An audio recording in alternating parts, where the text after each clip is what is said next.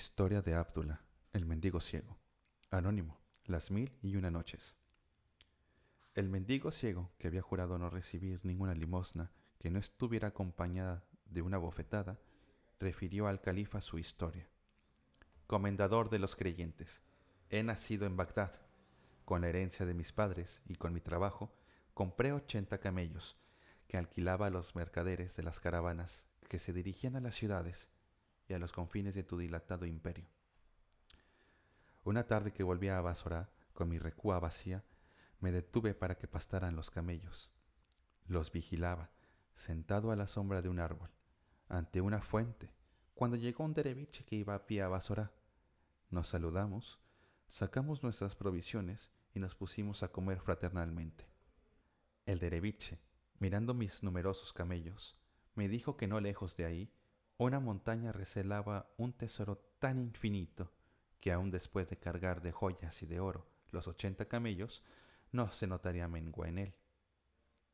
Arrebatado de gozo, me arrojé al cuello del dereviche y le rogué que me indicara el sitio, ofreciendo darle en agradecimiento un camello cargado. El dereviche entendió que la codicia me hacía perder el buen sentido y me contestó, Hermano, Debes comprender que tu oferta no guarda proporción con la fineza que esperas. Puedo no hablarte más del tesoro y guardar mi secreto, pero te quiero bien y te haré una proposición más cabal.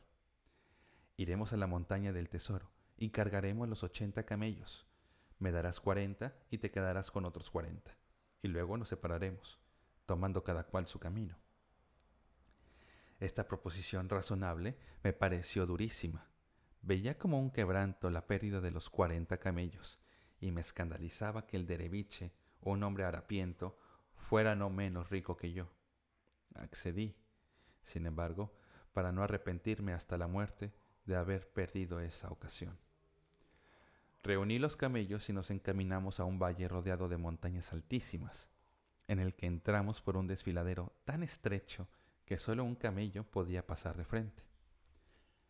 El dereviche hizo un haz de leña con las ramas secas que recogió en el valle. Lo encendió por medio de unos polvos aromáticos, pronunció palabras incomprensibles y vimos a través de la humareda que se abría la montaña y que había un palacio en el centro. Entramos y lo primero que se ofreció a mi vista deslumbrada fueron unos montones de oro sobre los que se arrojó mi codicia como el águila sobre la presa y empecé a llenar las bolsas que llevaba. El dereviche hizo otro tanto. Noté que prefería las piedras preciosas al oro y resolví copiar su ejemplo. Ya cargados mis ochenta camellos, el dereviche, antes de cerrar la montaña, sacó de una jarra de plata una cajita de madera de sándalo, que según me hizo ver, contenía una pomada y la guardó en el seno. Salimos, la montaña se cerró, nos repartimos los ochenta camellos y valiéndome de las palabras más expresivas, le agradecí la fineza que me había hecho. Nos abrazamos con sumo alborozo y cada cual tomó su camino. No había dado cien pasos cuando el numen de la codicia me acometió. Me arrepentí de haber cedido mis cuarenta camellos y su carga preciosa, y resolví quitárselos al dereviche, por buenas o por malas. El dereviche no necesita esas riquezas, pensé. Conoce el lugar del tesoro. Además, está hecho a la indigencia. Hice parar mis camellos y retrocedí corriendo y gritando para que se detuviera el dereviche. Lo alcancé.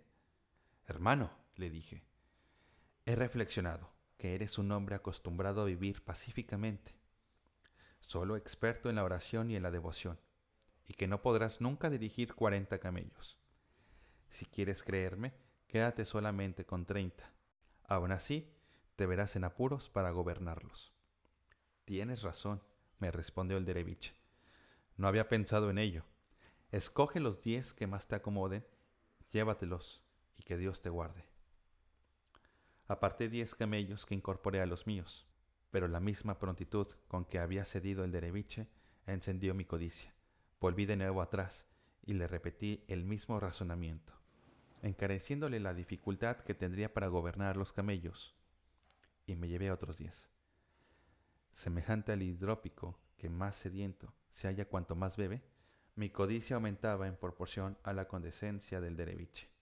Logré, a fuerza de besos y de bendiciones, que me devolviera todos los camellos con su carga de oro y de pedrería.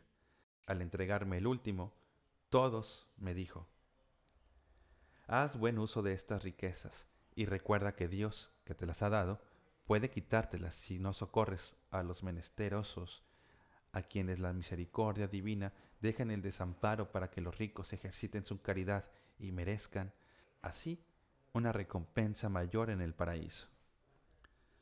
La codicia me había ofuscado de tal modo el entendimiento que, al darle las gracias por la cesión de mis camellos, solo pensaba en la cajita de sándalo, que el dereviche había guardado con tanto esmero.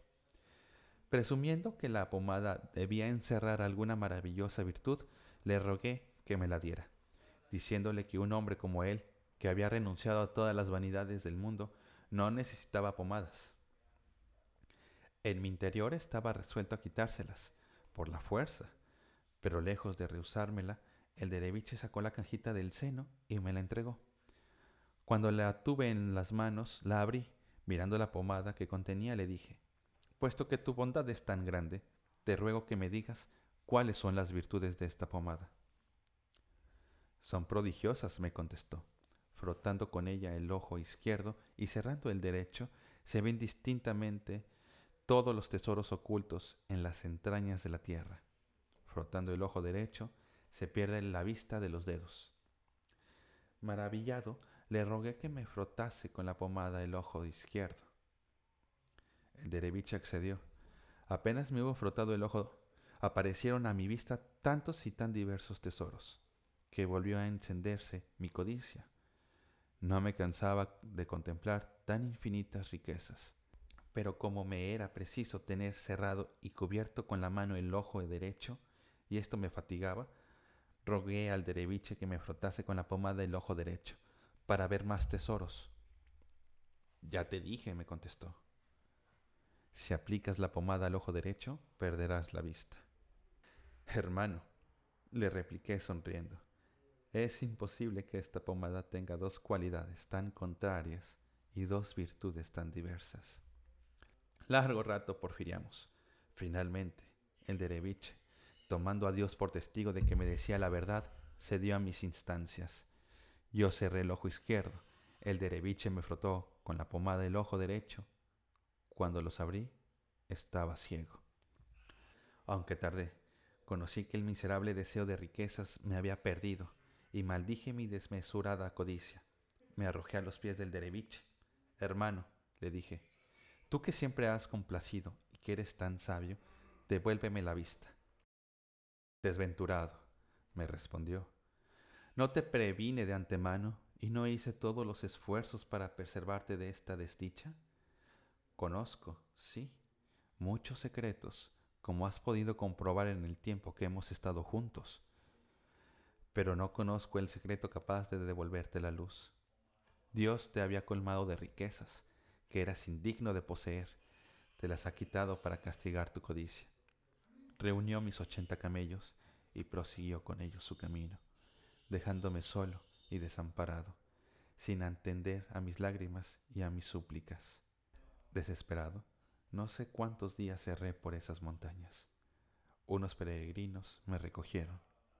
Fin.